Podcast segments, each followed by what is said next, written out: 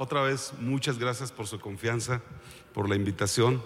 Ya los extrañaba, como les decía anoche, pero estar en una ah, fecha tan especial como esta y escuchando tantas historias que, híjole, me deja muy inquieto todo lo que escucho acerca de cómo nació este movimiento.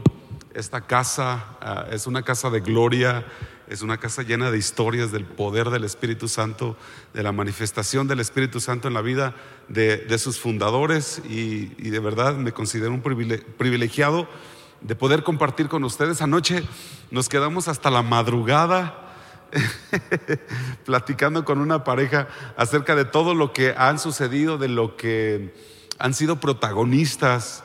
Y, eso me hace tan real lo que leo en la entrada porque dice que la gloria postrera de esta casa será mayor y, eso lo creo, ¿verdad? Al ver sus corazones, al ver su disposición, tenemos que prepararnos para esa gloria, tenemos que poner fundamento, tenemos que poner base, porque probablemente eh, veamos algo, pero estoy seguro que la siguiente generación va a mirar mucho de lo que nosotros no alcancemos a ver. Y mucho de lo que ellos construyan tiene que ver con el fundamento y la base de lo que hoy estamos haciendo, de lo que hoy estamos legando, ¿verdad? Y quiero compartir una palabra que probablemente ya has escuchado algunas aplicaciones de esta escritura, así que al comenzar quizá tú digas, ah, ya me la sé, ya lo he oído antes, pero quisiera que te esperaras un poquito porque eh, quisiera que, fuéramos por un camino que probablemente no habías considerado de este pasaje y, y nos pueda bendecir.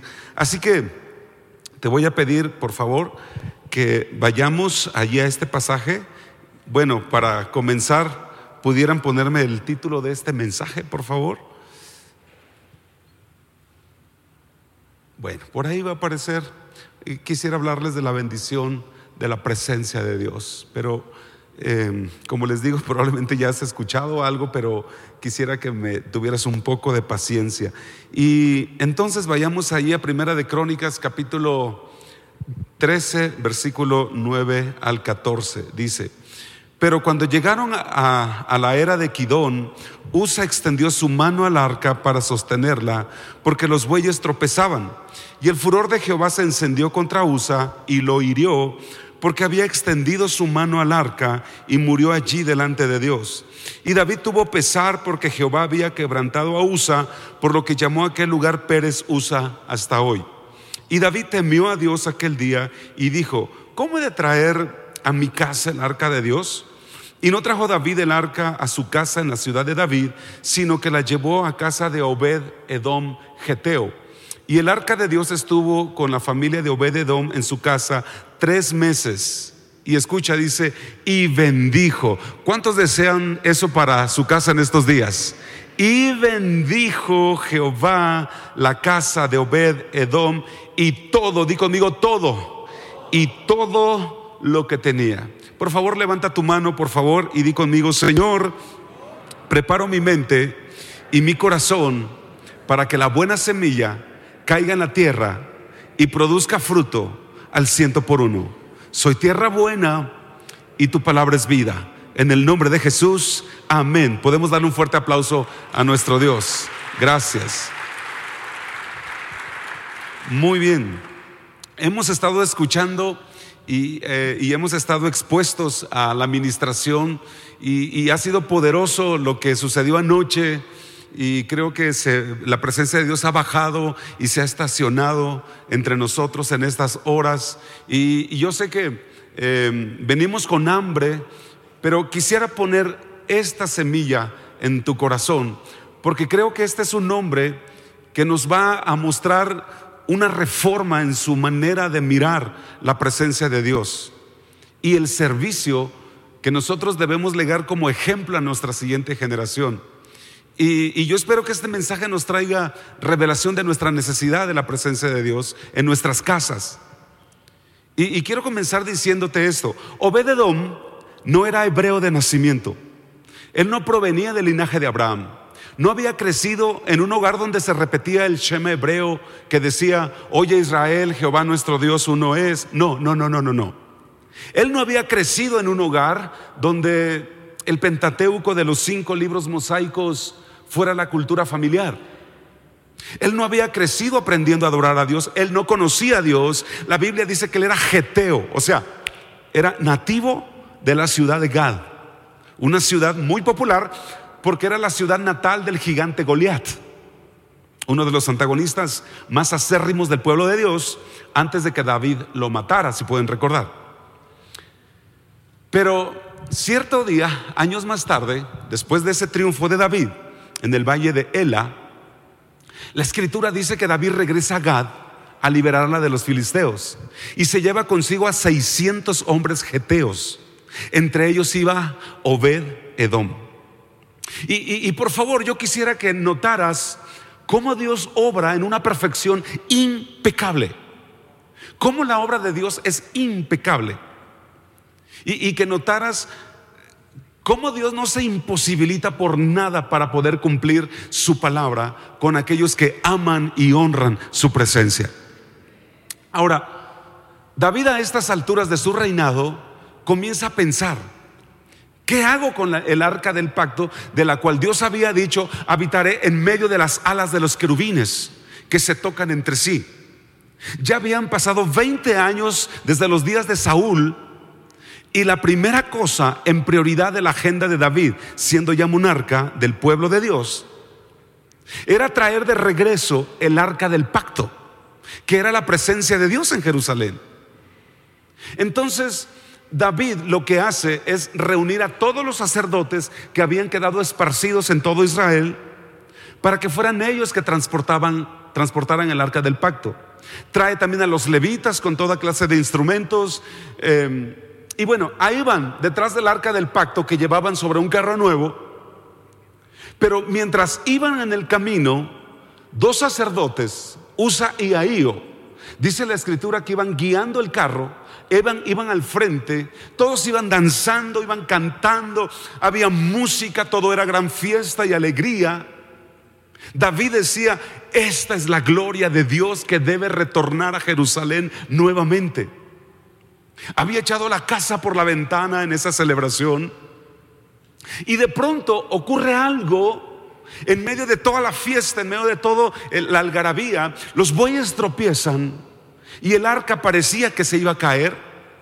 Y Usa al ver esto extiende su mano como cualquier persona lo haría. Es como si de pronto vas con tu esposa y ella tropieza. Obviamente que la primera reacción natural es meter la mano y sostenerla ayudarla. Bueno, a no ser que estén peleados, a lo mejor hasta la terminas de empujar, yo espero que no. O, cuando usted va, ve que una maceta está tambaleándose, usted la sostiene para que no corra el riesgo de caer. Bueno, lo mismo hizo USA. Su intención no era mala, no era perversa, fue una reacción natural. Y extiende la mano, pero dice la escritura que él muere instantáneamente. Y por alguna razón Dios estaba enviando un mensaje al pueblo diciéndole, hey, yo no necesito tu ayuda, no te preocupes por mí. Yo nunca me voy a caer porque no soy un ídolo de madera o de yeso. Entiende que tú no me tienes que sostener a mí, yo soy el que te sostengo a ti. Pero ahora David, que, que pasó esto, se llena de temor por lo que pueda seguir sucediendo. Y él dice, ¿cómo puedo llevar algo tan peligroso a mi casa? Con tanta gente en el palacio que no sabrían cómo honrar su presencia, seguro que, que esto va a ser una matazón de gente a cada rato en el palacio. Y no se hizo una consulta con los sacerdotes o con los levitas, no lo sé. Pero de pronto viene una idea a la mente de David y dice, ya sé qué voy a hacer. Aquí a dos kilómetros hay un hombre llamado Obededom. Yo lo rescaté de los filisteos. No es de los nuestros, no es israelita ciertamente, pero es un buen hombre. Creo que podemos dejar esta arca temporalmente en su casa hasta que Dios nos ilumine y nos diga cuál es el proceso correcto para transportar el arca de Dios. Imagina que en esta procesión que llevaba el arca era, era una ceremonia de protocolos reales con miles de israelitas, miles de sacerdotes, cientos de levitas, Era una procesión bastante larga. Y, puedes imaginar que esa tarde allí estaba Obededom en su casa. Para Obededom era un día cualquiera, nada espectacular, nada fuera de rutina. Pero de pronto, a lo lejos, allá en la campiña, se escucha un gran sonido de música. Poco a poco son más estrepitosos los tropeles de los caballos que a lo lejos parece que se acercan a su casa. Se escuchan gritos de fiesta a la distancia. Quizá Obededón envió a su hijo a ver qué pasaba del otro lado de esa colina. Y su hijo regresa corriendo a casa y le dice, papá, no sé, pero es una gran multitud que viene directamente a nuestra casa. Y son hombres con túnicas que parecen sacerdotes. Y, hasta me parece que viene el mismísimo David, el rey de Israel. Quizá Obededón se preocupa porque él no recuerda que haya hecho algo malo. Y en poco tiempo llega la comitiva y tocan a la puerta. Imagino que sale Obededón tímido, se asoma por una rendija, él y su esposa y sus hijos detrás de esa puerta y, le dice, señores, ¿para qué soy bueno? El vocero del rey le dice, Obededón, estamos aquí porque el rey le ha placido dejar en tu casa el arca del pacto de Dios. Ahora, ese es el asunto. Y no sé si puedes recrear una imagen de ese momento, pero yo creo que Obededom voltea a ver a su esposa y a sus hijos y como diciendo, ¿y, ¿y qué es eso del arca del pacto? Porque ellos no eran judíos, ellos no, eran ni, no tenían ni idea de lo que era la presencia de Dios. Los sacerdotes voltean a ver al rey David y como que le dicen con la mirada, ¿estás seguro de lo que vas a hacer, rey? Este ni siquiera sabe lo que es el arca del pacto. Y el rey sabiendo de la importancia del asunto, les da una orden a los sacerdotes y les dice, pues explíquenle ustedes. Entonces los sacerdotes le dicen a Obededón, eh, ¿cómo te explico, Obededón? Mira, este no es un mueble cualquiera. Este mueble es el más importante de la faz de la tierra. Mira, ¿puedes ver esas montañas? ¿Puedes sentir la luz del sol en este momento? Miras esas colinas y el bosque que está allá en el fondo. Ok, todo eso fue creado por el Dios Todopoderoso que ha puesto su presencia en esta arca. Él es el Dios del cielo, Él es el Dios de la tierra, así que este mueble no es cualquier cosa, Obededón. Hace dos kilómetros atrás, te platico, uno de los nuestros, solo porque se tambaleó el arca y parecía que se iba a caer, y por querer sostenerla, cayó muerto instantáneamente. Obededón yo creo que voltea a ver con sus hijos y les dice, eh, muchachos, ah, ¿oyeron eso?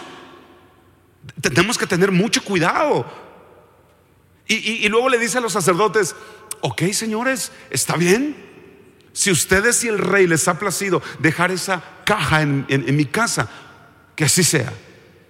Ahora, yo no me imagino que Obededom haya dicho, ah, ok, póngala en el patio de atrás donde están las gallinas. O póngala allí en un rincón del garage. No, no, no, no, no, no, no. No. Tampoco me imagino que la esposa de Obededom le haya querido poner un florero encima o una carpetita tejida. Eh, o, que dejaran que los niños juguetearan con... No, no, no, de ninguna manera. Algo hizo Obededom. Algo honroso hizo Obededom con esa presencia. Honró esa presencia porque la palabra dice, yo honro a los que me honran. Por algo su casa fue bendecida. Y te vas a dar cuenta que Dios tiene algo con las casas. Jesús fue a la casa de Simón el leproso. Jesús fue a la casa de Saqueo. Jesús se metió a la casa de Mateo. Jesús fue a la casa de Marta, María y Lázaro. Jesús fue a la casa de Pedro. Y todas esas casas, por haber permitido entrar la presencia de Dios, fueron bendecidas. Oh, yo creo que en estos próximos días tu casa será bendecida y las noticias llegarán a tus familiares y todo lo que el cielo está haciendo a tu favor llegará como una noticia de bendición que viene del cielo y que tienen la dirección de tu casa y de tus negocios en el nombre de Jesús. En el nombre. Oh, dale fuerte ese aplauso a nuestro Dios. Amén. De hecho, la iglesia de los hechos, te diré, creció en casas. Por eso creo que, todo lo que hacemos por la presencia de Dios en nuestras casas, en nuestros grupos de vida, casas de vida, marcan un antes y un después en aquellos que aman la presencia de Dios en la obra que se hace en las casas. Ahora, es curioso que esa misma presencia estuvo 20 años en la casa de Abinadab y no provocó nada. Abinadab lo único que hizo fue, dice la palabra, lamentarse de que ese cajón estuviera en su casa ocupando un espacio. Yo no sé qué has dicho tú todos estos años de, una, de una, casa de vida en tu casa. Yo no sé si estás anhelando que se abra una casa de vida allí en tu casa. Pero cuando llegó a casa de Obed Edom, la presencia del Señor, y ahí fue amada, y ahí fue recibida, y ahí fue honrada, y fue adorada. La palabra dice que bendijo en solo tres meses la casa de Obed Edom como nunca antes en su vida. Y se dieron cuenta de la bendición porque pronto todo comenzó a cambiar en la casa de Obededom. La escritura dice que la presencia comenzó a bendecir todo, di conmigo todo. Yo me imagino que en el corral de allá atrás, por allí tenía Obededom unas ovejas un poquito enfermas, unas cuantas gallinitas flacas, tiriciosas, que ni para un caldo se antojaban. Todo alrededor eh, eh, era seco y marchito porque no había llovido lo suficiente. Pero a los pocos días que llegó esa extraña caja que irradiaba algo especial en medio de los dos querubines y, que era tan atractiva y, que sentían algo como eléctrico cada vez que pasaban cerca de esa presencia de Dios, se dieron cuenta que cosas extrañas comenzaron a suceder. De pronto las ovejas comenzaron a parir y en lugar de hacerlo cría por cría, comenzaron a parir camadas de a diez cada una. La gente pasaba por la casa de Obededom y decían, ¿qué tiene la casa de, la familia eh, Edom? Parece que su casa brilla. Eh, preguntémosle dónde compró esa pintura, porque nosotros también queremos nuestra casa así. Y cuando ellos pasaban por los corrales, yo creo que decían, pero Dios mío, ¿qué les está dando de comer a estas ovejas, Obededón? Mira cuántas les nacieron en un mes. Y mira cuánto ganado de raza fina están pariendo ahora. Las vacas están, dando tanta leche que, que ya solita van a la cubeta a tirarla porque saben que tienen que depositar algo ahí. Todo es tan bendecido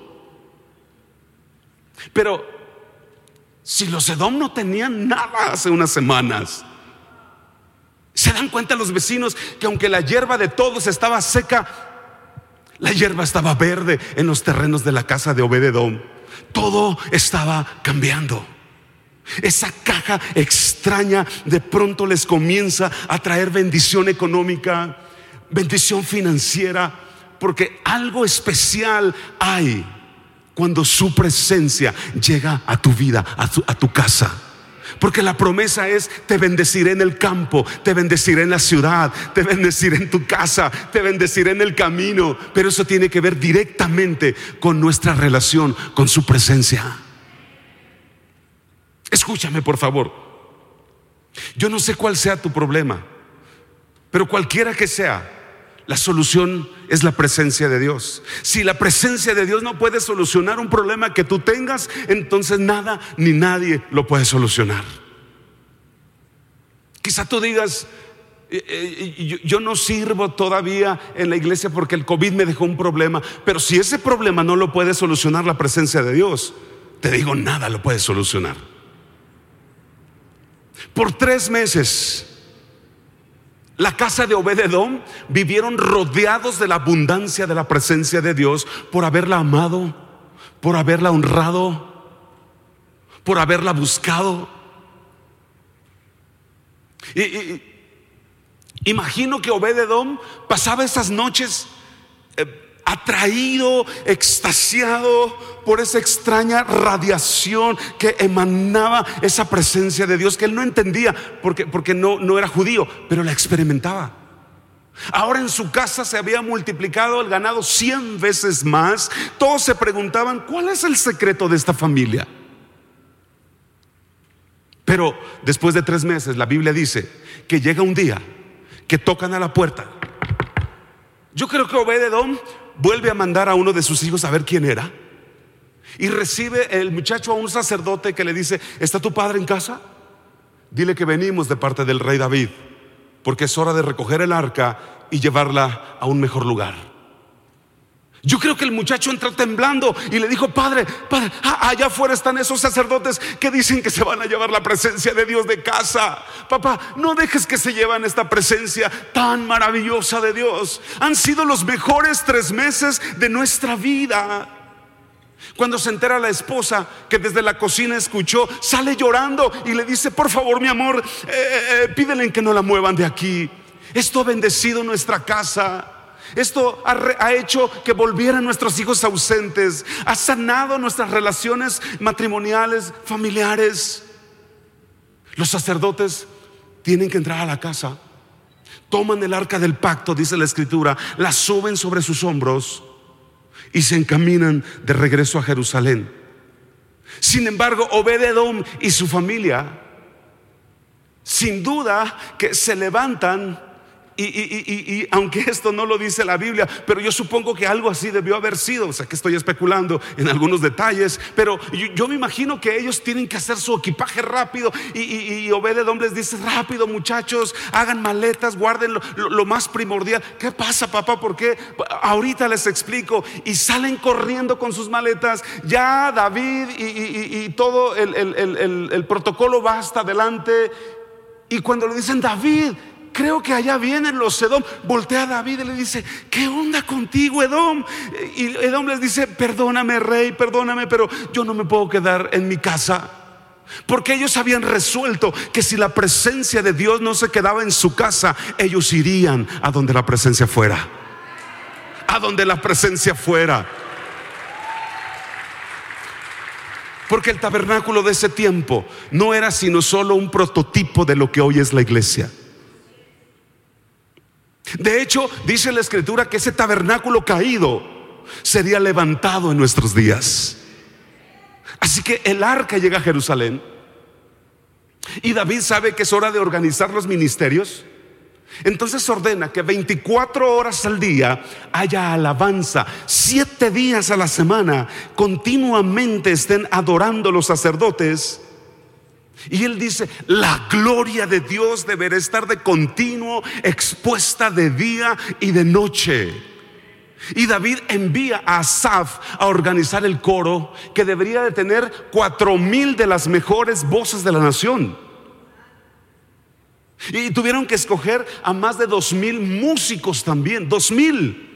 Y me llama la atención que la escritura dice que llamaron a voluntarios, di conmigo voluntarios. Primera de Crónicas 28, 21. Primera de Crónicas 28, 21.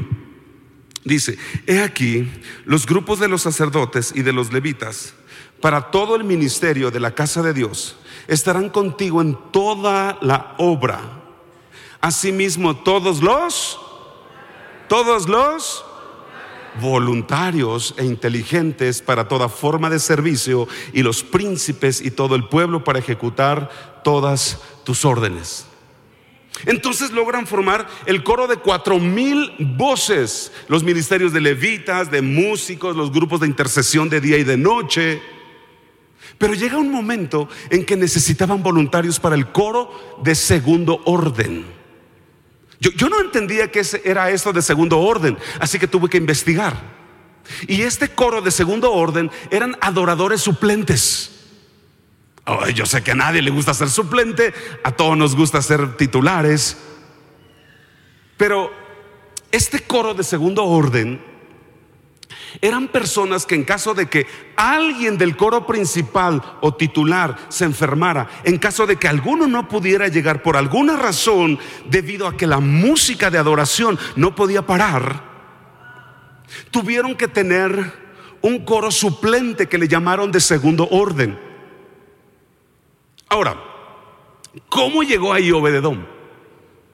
Imagínate la multitud del pueblo y el sacerdote administrador que anuncia y dice, señores, pueblo de Dios, necesitamos voluntarios para el coro de segundo orden. ¿Habrá algún voluntario? Y alguien allá por atrás levanta la mano y dice, yo, Obededón, yo. Y todos, ¿y quién es este Obededón? Ah, este es el Geteo. Sí, sí, sí, sí. Este es el bendecidote ese, donde David dejó el arca por tres meses. Ah, si vieras la casa que tiene. Si vieras los ganados que le dejó la presencia de Dios. No, si pudieras ver todo lo que Dios hizo con los Edom allá en Gad. El sacerdote lo llama al frente y le dice, acércate. Así que tú quieres ser parte del coro de segundo orden. Eh, sí, sí, sí. Y, yo quiero, yo quiero. Eh, sé que tengo acento filisteo y, es mi, estilo es como medio narco grupero porque soy filisteo, pero prometo ensayar mucho. Prometo arreglar ese asunto. Pero ¿por qué lo haces, Obededón? Si tú no tienes obligaciones israelitas. Ay, es que no saben. Eh, Estoy tan agradecido por todo lo que Dios ha hecho por mí, que aunque viviera mil años en esta tierra sirviéndole, no pudiera pagar lo que Dios ha hecho por mí y por mi casa. Oh, aunque tuviera diez mil manos para servirle, yo sé que no sería suficiente para servir a mi Dios. Y aunque tuviera mil bocas, no serían suficientes para adorarle. Así que aquí estoy, soy voluntario. Imagino que, le dice a su esposa, mi amor, me voy a quedar en el tabernáculo para ensayar. Porque me dijo Asaf que tengo que debo estar con mi teléfono encendido todo el tiempo. Por si alguien se enferma y esa será mi oportunidad, mi amor, mi oportunidad de servir y así estar cerca de la hermosa presencia de Dios. Yo puedo imaginarme a Obededom con el celular en la mano, listo, atento, anhelante, diciendo, soy suplente, sí, soy suplente, pero, pero por lo menos podría estar cerca de su presencia cuando me toque el turno. Ay, es que anhelo que llegue pronto ese día de poder servir. Él está de suplente, sí. Él, a él no se le permite acercarse al coro principal hasta que no sea llamado. Así que solo mira de lejos al resto del coro. No puede acercarse demasiado. Pero yo me lo imagino ahí a él orando con su corazón encendido, diciendo, ojalá que alguien esta noche llame que no va a poder venir y, así será mi turno de suplirlo. Ojalá que ese, este ese día sea el que alguien no pueda venir porque necesito estar, estar, cerca de tu presencia, mi Señor. Es que siento que no puedo vivir sin esa presencia tan hermosa que llenaba mi casa. Señor, Señor, me, imagino que caía de rodillas y, decía, Señor, por favor, solo déjame un minuto en tu presencia. Un momento volver a experimentarte. Y me imagino allí a él hincado hablando con Dios, adorando, esperando su oportunidad. Por un momento en tu presencia, por un instante de tu amor, por un destello de tu gloria, por un minuto nada más todo daría, no importaría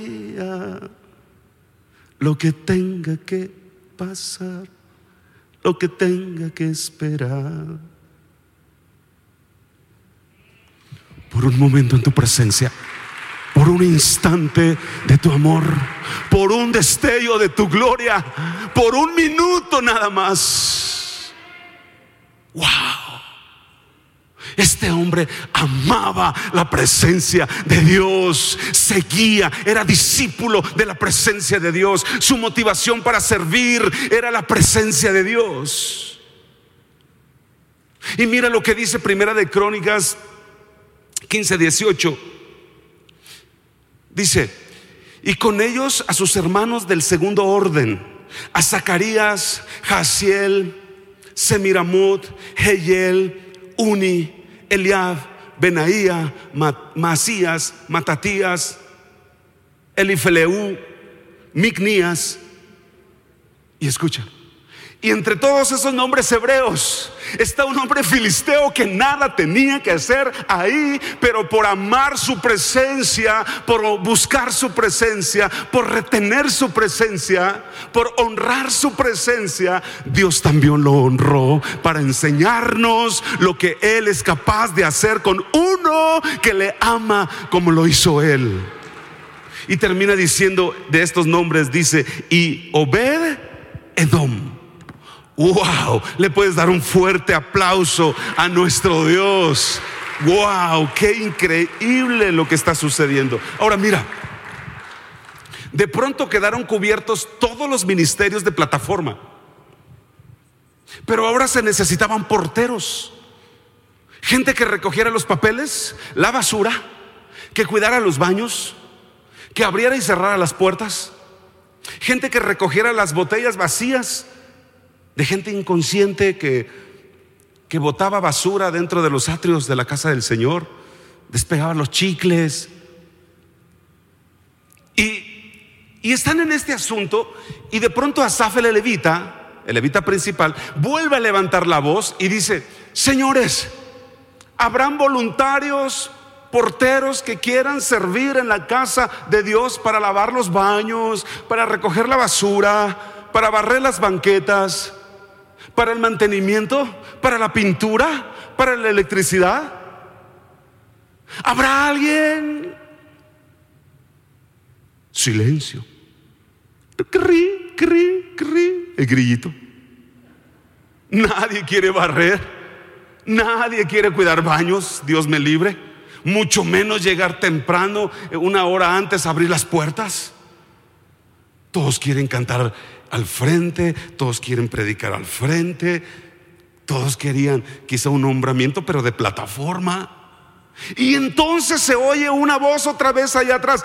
Yo, yo, yo, yo, yo, quiero hacerlo. Yo, yo, yo soy obededón, perdón, yo soy obededón. Mi esposa y todos mis hijos nos vamos a encargar de limpiar la casa de nuestro Dios. Escucha, para ese momento ya todo el mundo dice, ah, esa voz ya es conocida. Pero, ¿y este qué se cree? Se ha de sentir muy, muy multifacético. Se ha de creer muy talentoso o qué. Pero te voy a decir algo. Cuando uno está agradecido con Dios, uno no sabe qué hacer por la presencia de Dios. Cualquier cosa hace por y para Dios no lo condicionas. Y él dice, yo soy obededón y si no puedo hacer más, háganme por favor limpiar la casa de mi Dios. Pero yo estoy enamorado de la presencia de mi Dios. Yo quiero hacer algo por mi Dios. Y mira lo que dice Primera de Crónicas 16, 38. Primera de Crónicas 16, 38. Lo lees conmigo, dice y a Obed Edom y a sus 68 hermanos los pusieron como porteros en el tabernáculo de David. ¡Uh! ¡Wow! Mira dónde está llegando por servir, amando la presencia de Dios. Y por si fuera poco, Asaf, el levita principal, dijo que había escasez de artistas y anuncia nuevamente, señores, necesitamos quien sepa tocar el arpa. Y de pronto, de en medio de la multitud, ese día otra vez sale corriendo al frente como voluntario. ¿Quién cree? Obededón. Yo, yo, yo, yo, yo, si quieren, yo, yo, yo lo hago. Oye, pero, ¿tú sabes tocar el arpa, Obededón? No, la verdad no. Pero, pero voy a aprender, voy a aprender, sí, sí, sí, sí. Con, tal de estar cerca de la presencia de mi Dios, de veras que yo voy a aprender. ¡Wow!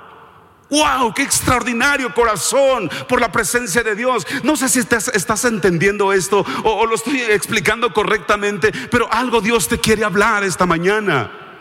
Ahora Obededón tiene que ensayar con el coro de segundo orden. Ahora él tiene que barrer los atrios de la casa del Señor. Tiene que limpiar el templo. Tiene que lavar los baños.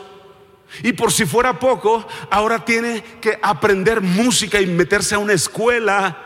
Pero ¿sabes qué es lo que realmente él quería? Él quería estar cerca de la presencia de Dios. Porque cuando uno está enamorado de Dios, aunque te quieran sacar del servicio, tú puedes servirlo. Tú quieres servirlo. Y yo me imagino a Obededom que salía de su ensayo del coro y salía corriendo a, a, ponerse su mandil y a ponerse sus guantes y agarraba la escoba y el trapero. Y cuando terminaba de ahí, corría a sus clases de música. Obededón, pero estás loco, amigo. Tu vida ya es Dios, Dios, Dios, iglesia, Espíritu Santo. Pero yo me imagino a Obededón en los atrios de la casa del Señor, limpiando y barriendo y lavando los baños. Un día en tus atrios es mejor, un día en tu casa, oh Señor, un día en tus atrios es mejor ah, que mil fuera de ellos. Un día en tus atrios es mejor, un día en tu casa, oh Señor, un día en tus atrios es mejor que mil fuera de ellos. Obed Edom vivía enamorado de la presencia de Dios. La presencia era su combustible. La presencia de Dios era su motivación. Estar cerca de la presencia de Dios era lo que le impulsaba. Y, te quiero hablar de algo porque dice la Biblia que organizaron a los porteros y este era un asunto muy importante. Em, primera de Crónicas 26, uno dice, también fueron distribuidos los porteros de los coreitas Meselemías, hijo de Coré, de los hijos de Asaf los hijos de Meselemías, Zacarías el primogénito, Gediael el segundo, Zebadías el tercero, Jadniel el cuarto, Elam el quinto, Joanán el sexto, Elioenaí el séptimo. Mira, dice, los hijos de Obededom otra vez, Semaías el primogénito, Josabad el segundo, Joa el tercero, el cuarto Sacar, el quinto Natanael, el sexto Amiel, el séptimo Isaacar, el octavo Peultaí, Lee conmigo lo que sigue, por favor, dice, porque Dios había bendecido a Obed Edom. Escucha, pero eso no es todo. La Biblia dice, si en lo poco eres fiel, en lo mucho te pondré. Ese es un principio del reino de Dios. Ese no es un principio del Nuevo Testamento, no, ese es un principio del reino de Dios. Y si te das cuenta, Obededom honró a Dios tomando posiciones que nadie quería. Y cuando por amor a Dios tomas posiciones que nadie quiere, Él te pone en posiciones que todos quieren. Oh, sí, te lo voy a volver a repetir. Cuando por amor a Dios asumes posiciones que nadie quiere, Dios te pondrá en posiciones que todos quieren. Cuando ganas las almas que nadie quiere, Dios te va a dar las almas que todos quieren, todos quieren. Cuando le das a Dios todo lo que Él quiere de ti, Él te da de Él todo lo que el mundo quiere. Así trabaja Dios. Así trabaja nuestro Dios. Y aquí hay una clave, escucha. Todo ya estaba organizado. Solamente faltaban las cuatro posiciones más importantes del pueblo los porteros de las cuatro entradas principales al tabernáculo. Y para estos puestos ya no eran voluntarios los que se pedían. Porque estos puestos eran muy importantes y los tenía que escoger Dios mismo directamente, sin intervención de nadie. La entrada del norte, que era donde se recogían las ofrendas, la entrada del sur, que daba acceso a las bodegas de los tesoros de la casa del Señor, la entrada del oriente por donde los reyes y príncipes entraban al templo para adorar, eran muy importantes, eran entradas que tenían que ser elegidas por Dios. ¿Quién las cuidaría? Y delante de todo el pueblo, Asaf vuelve a decir, quiero que todos los príncipes de Israel escriban su nombre. Uno por uno tenían que escribir su nombre. Los príncipes, los principales de Israel. Y tenían que echarlo como a una especie de tómbola. Y yo creo que de pronto Obededom le dice a su esposa, mi amor, ay, no sé por qué siento un impulso de poner mi nombre ahí. No te atrevas, Obededom. ¿Qué no oíste? Solo los príncipes de Israel y, y nosotros ni siquiera somos hebreos. Somos filisteos, que no se te olvide. Sí, mi amor, sí, sí, sí, sí. Pero es que yo amo servir porque amo la presencia de Dios. Amo la presencia, mi amor.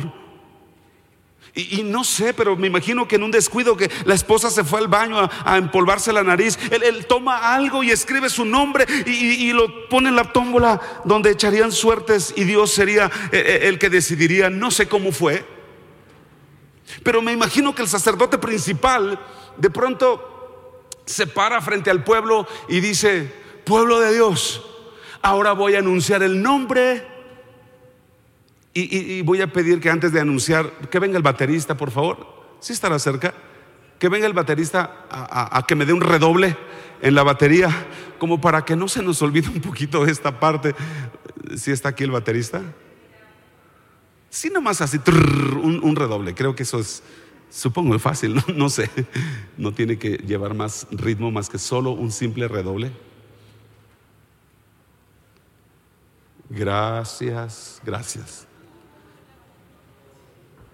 No sé, espero. ¿Van conmigo acá? Ya voy a terminar, ¿eh? Ya voy a terminar. Seis minutos con 45, con 44, con 43. Ya, el tiempo se me está yendo.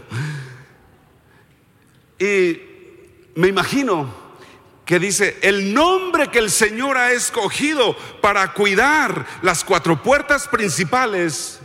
Esto no es democrático, señores. Esto no es voluntario. Esto es como Dios lo haya escogido y me imagino que saca el papel y todo el mundo está atento. El sacerdote saca el primer nombre y dice, de acuerdo a la perfecta voluntad de Dios, de nuestro Dios, el hombre que cuidará la primer puerta es, redobles, Selemaías.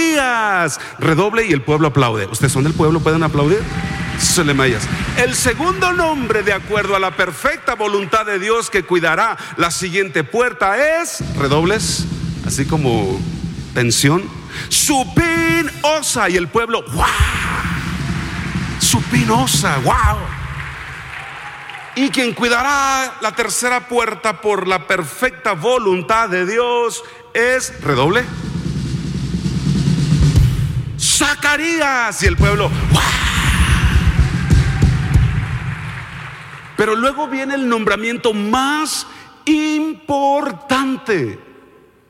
El oficial que se encargaría de la puerta que da acceso al lugar donde se guardaban, escucha, los tesoros de la casa del Señor.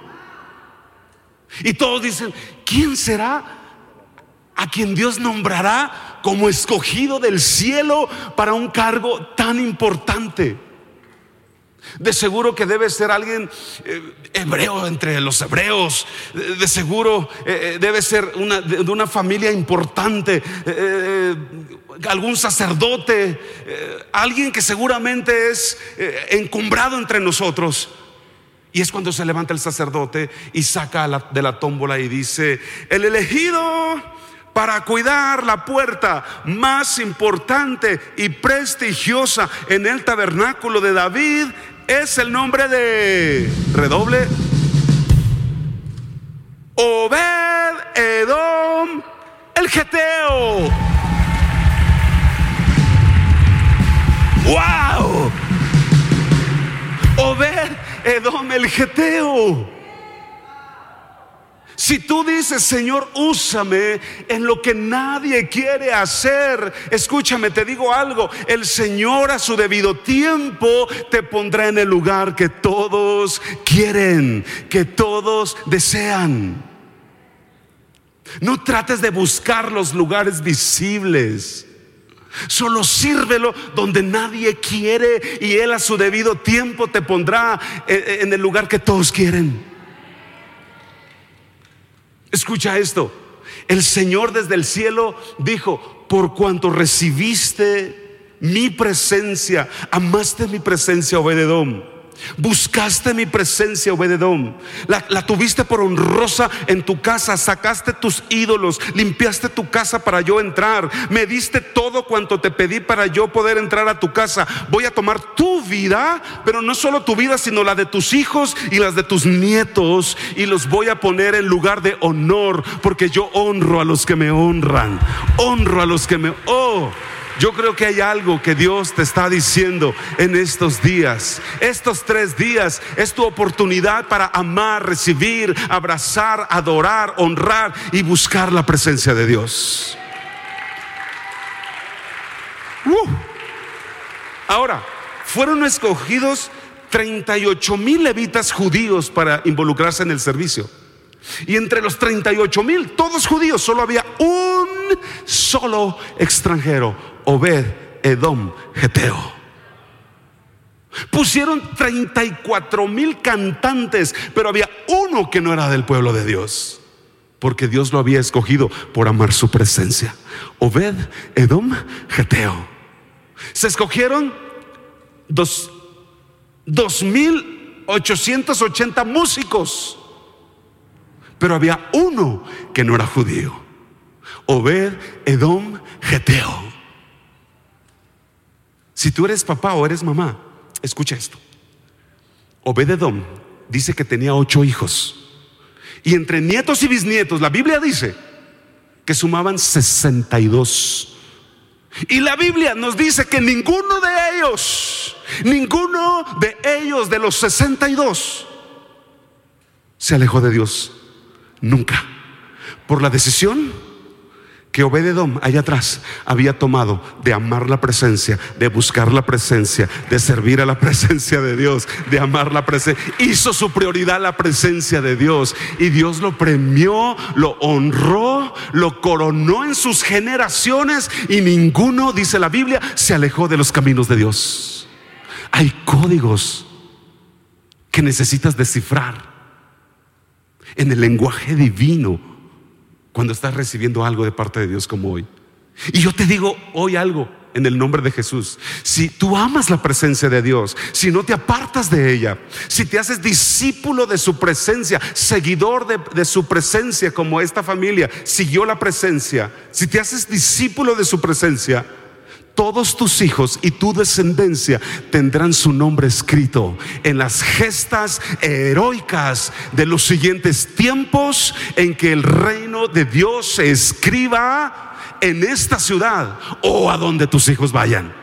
Por tú haber tomado la decisión de amar, honrar, buscar, abrazar y cuidar su presencia. Oh, dale un fuerte aplauso a nuestro Dios si lo crees. Si lo crees, apláudele fuerte a nuestro Dios. Escucha, yo podría decirte, no sé cómo llegué aquí. Mis papás no hablaban español. Hablaban zapoteco. Aprendieron a hablar español cuando se mudaron a la ciudad. Mi papá hablaba chontal, mi mamá hablaba zapoteco, mi abuela hablaba zapoteco. No hablaban español.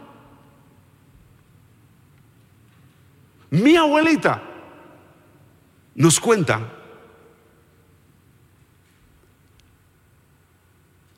que ella le llevaba animales que ella cazaba a una serpiente que vivía en una cueva en la montaña de Oaxaca. O sea, mis abuelos ni siquiera eran católicos, que ya es ganancia.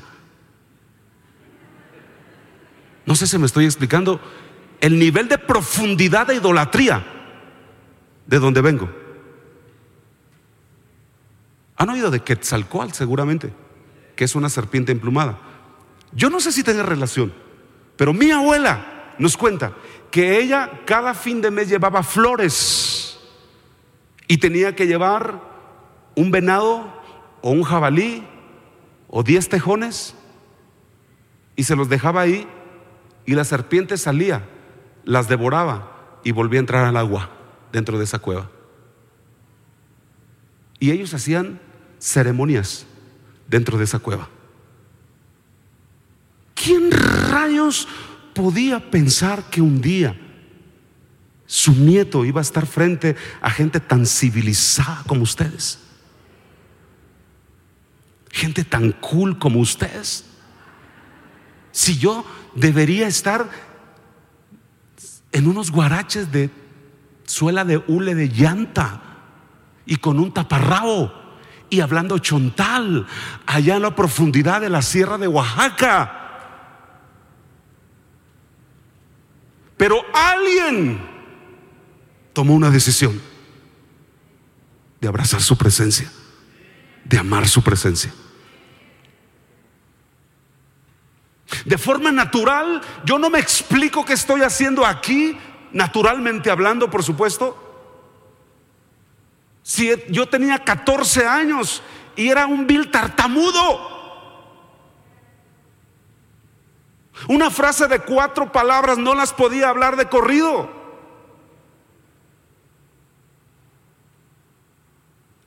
Pero cuando tú amas la presencia de Dios, reformas no solo tu presente, sino reformas tus generaciones. Podríamos buscar mil predicaciones de qué cosa es la reforma o qué nos podría reformar. Pero necesariamente lo que tenemos que entender es que reforma también tiene que volver a la forma que se perdió y tomar lo que antes nos hizo ser quien fuimos.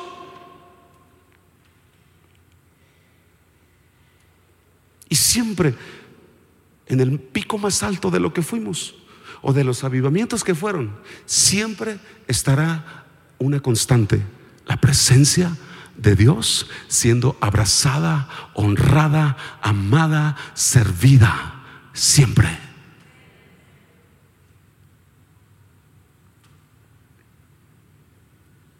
Yo le preguntaba a mi abuelita y le decía, abuelita, ¿cómo fue que, que tú llegaste a ser cristiana?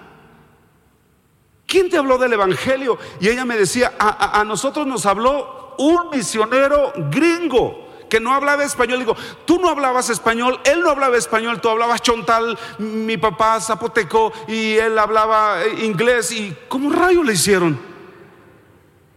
Y he escuchado historias tan maravillosas del, cuerpo ministerial aquí, de lo que, del avivamiento en que vienen. Y, me doy cuenta que, que mi abuela me dice, es que a mí me predicaron, pero como él no hablaba chontal, ni yo hablaba inglés, obviamente, en la tierra me dibujó la historia de Jesús. Y yo creí. Y le dije, ¿qué hiciste con tu culebra? Con tu serpiente. Dice, simple. Entendí que quien hizo la serpiente era el Dios que yo iba ahora a servirle. Que ese Dios era más grande que la, que la serpiente. ¿Qué estaba haciendo yo con la serpiente si podía adorar al Dios que hizo la serpiente esa que vivía en la cueva?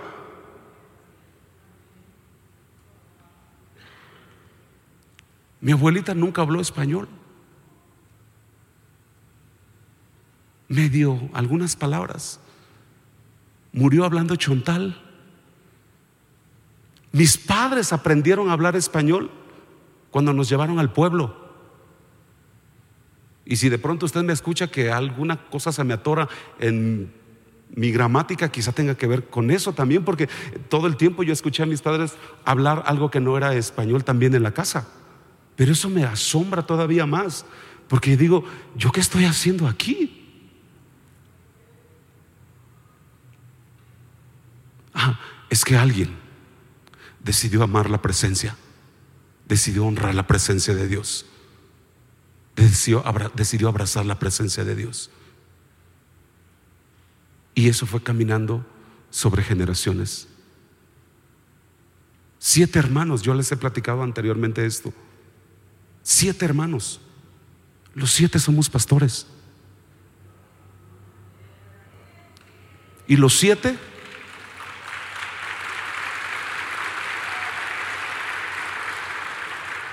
Cada uno de nosotros tiene la iglesia más grande en su ciudad.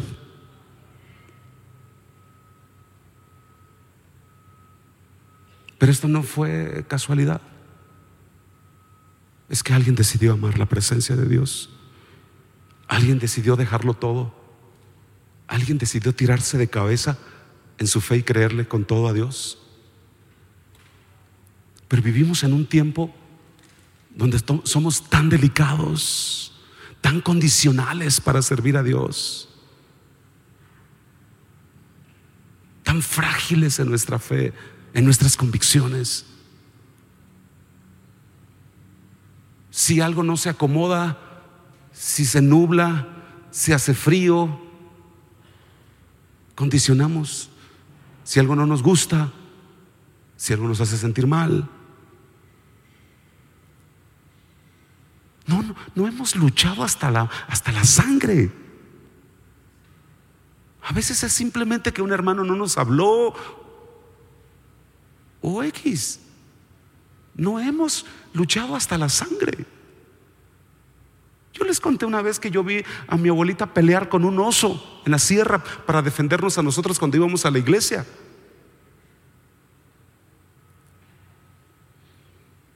Cada vez que tú decides cuando tienes la tentación de frenar, de parar y decides seguir, escucha, te conviertes en un reformador de tus siguientes generaciones. No pares. Centro de vida Lomas, no te detengas solo porque no veas que tus hijos están sirviendo. No lo están sirviendo ahora. Pero tu decisión de seguir amando y sirviendo la presencia de Dios va a podrir el yugo. Esa unción va a desatar las cadenas y vas a mirar a tus hijos en todo el potencial que el Señor, oh, dale fuerte ese aplauso al Señor si lo crees. Y yo creo que se desata toda la gloria postrera que es mayor que esta primera. Se desatan sobre tus hijos, se desatan sobre tu casa. Nunca los hijos de Obededón se alejaron de servir a Dios. Habían visto un modelo de cómo se buscaba la presencia de Dios y de cómo se honraba la presencia de Dios, de cómo se servía la presencia de Dios. Lo vieron en Obededón. Y escúchame, por favor. Y 240 años después, ¿cuántos años? Ya Obededón se había muerto. Y Ezequías, el sacerdote, vuelve a preguntar al pueblo 240 años después. ¿Habrán voluntarios aquí que quieran servir a la casa del Señor? Y allá hasta atrás grita alguien que traía el ADN de Obed Edom y dice, yo, yo, un descendiente de Obed Edom sigue ardiendo por la presencia de Dios y por el servicio de su casa 240 años más tarde. ¡Wow! 240 años más tarde.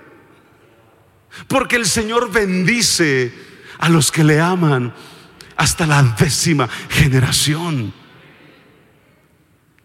Ponte de pie un momento, por favor. La maldición es solamente tercera y cuarta generación, pero su bendición corre muchísimas más generaciones por delante. No sé, no sé tú, pero la verdad es esta. Yo quiero ver a mis hijos servir a Dios. Yo quiero ver a mis nietos servir a Dios.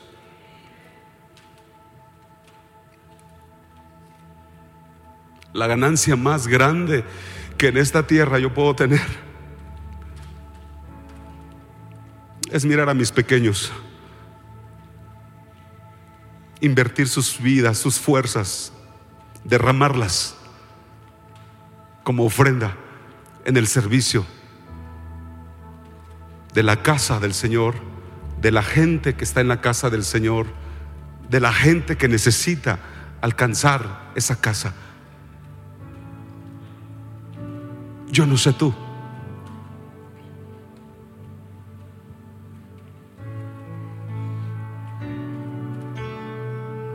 Cuando estaba en el...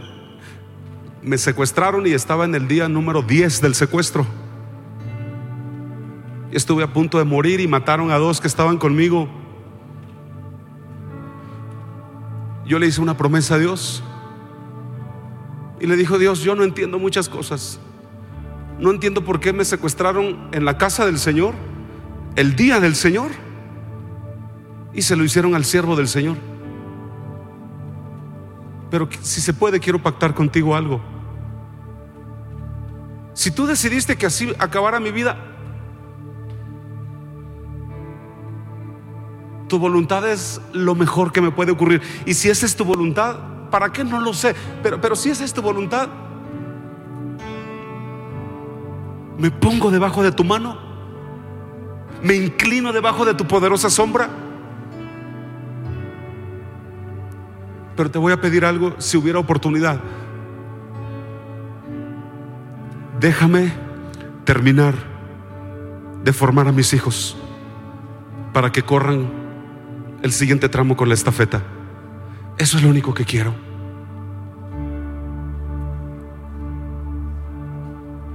Y dos días después fue liberado. Ah, Dios escucha tus palabras. Dios está esperando un pacto de esos, un compromiso de esos. Él no tiene problema en alcanzar hasta tu décima generación. Él no tiene problema.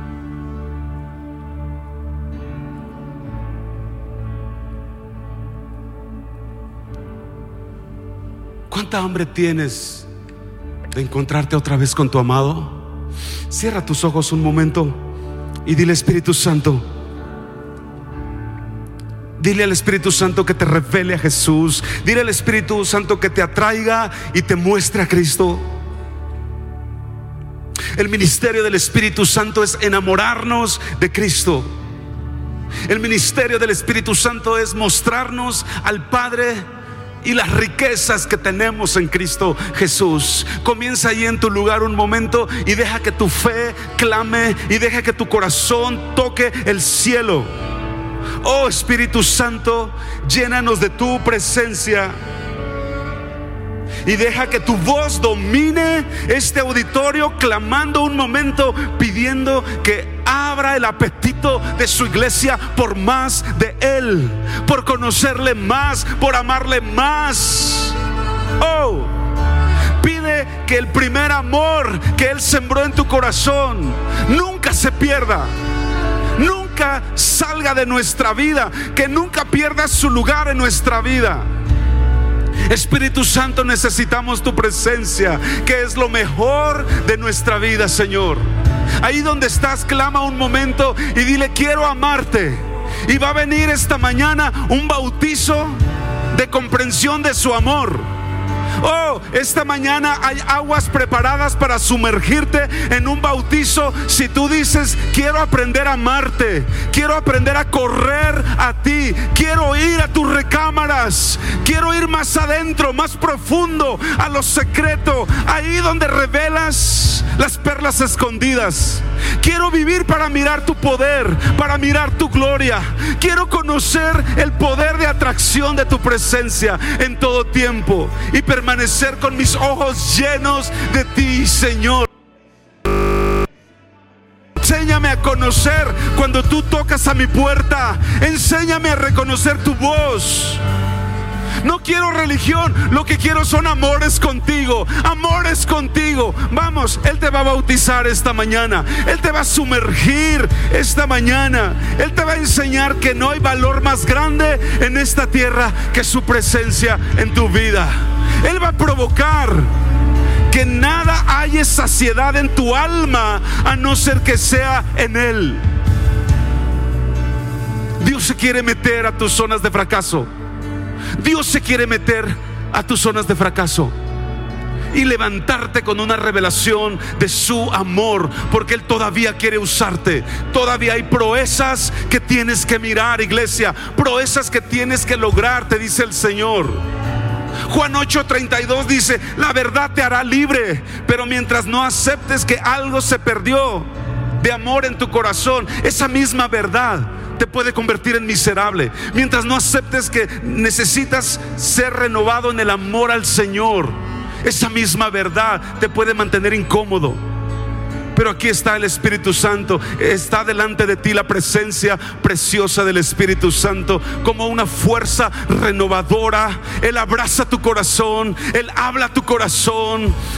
Por la misericordia del Señor necesita de alguien que reconozca que necesita renovar su pasión, su amor, su servicio. Dios es un Dios de tus alturas. Él estuvo ahí contigo en lo más alto, pero también es un Dios de profundidades. Y en la frustración y en su amor hoy te abraza. Él pone sus ojos sobre ti para renovarte, para levantarte, para sacudirte toda frustración del pasado. Oh, pide a Dios que te renueve como las águilas. Él trae fuerzas de amor como búfalo nuevas metas, olvidando lo que queda atrás y extendiéndote a lo que está delante para que sigas hacia la meta. Dios organizó estos días. El Espíritu Santo organizó esto para levantarte, sanarte. No te vayas de este lugar sin haber oído de nuevo el llamado de amor que Él te hizo para conocerle más. Desde la oscuridad del vientre de tu madre, allí Él te apartó. Ahí Él te predestinó. No permitas que lo terrenal te distraiga de lo celestial. Hoy te digo, iglesia, no permitas que ninguna crisis corte tu llamado eterno. Este es el llamado de amor para que sigas recordando que su amor te escogió, su amor te eligió es porque Él supo que podrías hacer milagros, podrías ganar almas, podrías formar discípulos, podrías hacer señales. Por eso Él te llamó para mayores cosas. Por eso Él este día te va a bautizar en la revelación de su gracia, de su amor, que es más alto que los cielos, que es más ancho que los mares. Este es el día de tu revelación del amor de Dios. Escucha. Levanta tu corazón, iglesia, para que puedas mirar el amor de tu Maestro, el corazón de Jesús.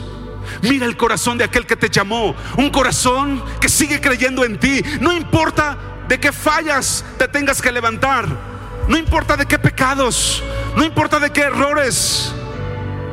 Este día, mañana, viene un bautizo de gracia mayor. Él te abre entendimiento a la fe la fe que Jesús tuvo en ti para llamarte como su discípulo. Estoy viendo cómo Dios pone su mano en corazones de algunos de ustedes para tratarlo, para forrarlo, por así decirlo, de una revelación de su amor, para que te puedas ver como quien puede hacer todo lo que Jesús dijo que harías en el poder de su amor. Oh algo está pasando, algo está sucediendo. Dios algo está removiendo. Porque el día que tú naciste, Jesús, el Señor dijo, tú eres mi siervo. Y voy a darte una misión que cumplir en esta tierra. Su amor ese día te tocó, te envolvió, te llamó. Y aunque a veces has intentado alejarte, su amor te atrae otra vez, su amor te consume de nuevo, su amor te hace regresar a su presencia otra vez. Escucha, Dios no te creó para que fueras su siervo. No eres el resultado de tu magnífica inteligencia. Él te creó para amarte. Él te creó para vaciar su amor en ti y lo más preciado de su ser, que es su Espíritu Santo para que llevara su gloria, para que mostrara su amor a donde quiera que fueras. Para eso Él te llamó. Entonces yo declaro una gracia especial del Espíritu Santo para ayudarte a crecer en pasión, en amor por Él. Oh, ven Espíritu Santo, ven, ven y revela tu belleza a la iglesia. Tu belleza es suficiente para responder a tu amor. Revela tu hermosura a esta iglesia. Que en cada eh, casa de vida sea comprensible, sea tangible. Un deleitoso amor en ti, Señor y revela el corazón de tu iglesia, los brillos de tu pasión. Muestra la grandeza de tu amor, Espíritu Santo. Enséñanos, enséñanos. Queremos amar a Jesús como Él es capaz de amarnos. Oh, gracias. Porque sé, Señor, que irá silvanando este mensaje a todo lo que ocurrirá este día, esta tarde, el día de mañana. Gracias por la mesa que nos sirves. Gracias por el pan de tus hijos. En el nombre de Jesús. Amén. Podemos darle un fuerte aplauso a nuestro Dios esta mañana.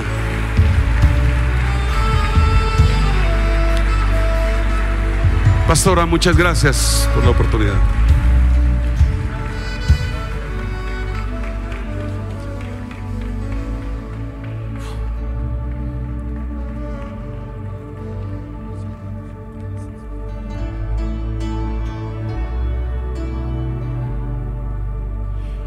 Este, no podemos irnos al receso sin invitar a cualquier persona que hoy nos visite por primera vez a abrirle su corazón a la fuente del amor, a Jesucristo.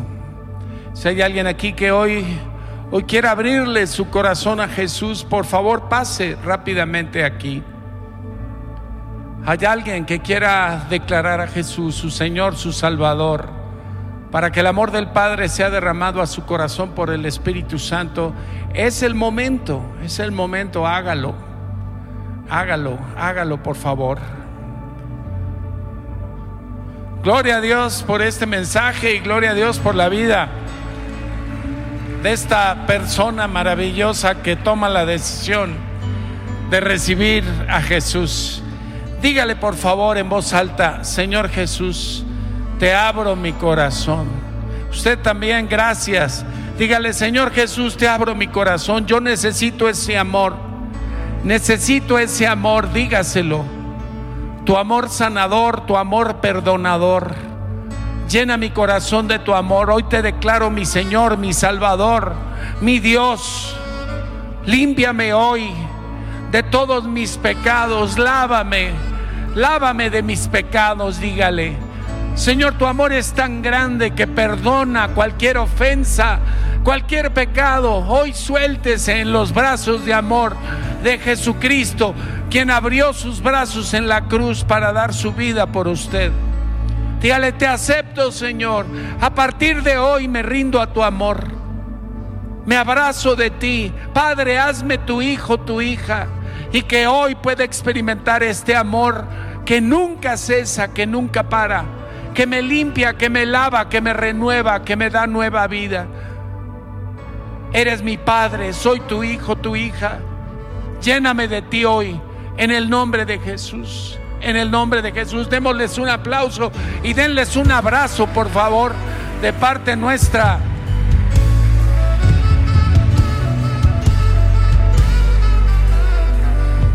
Maravilloso.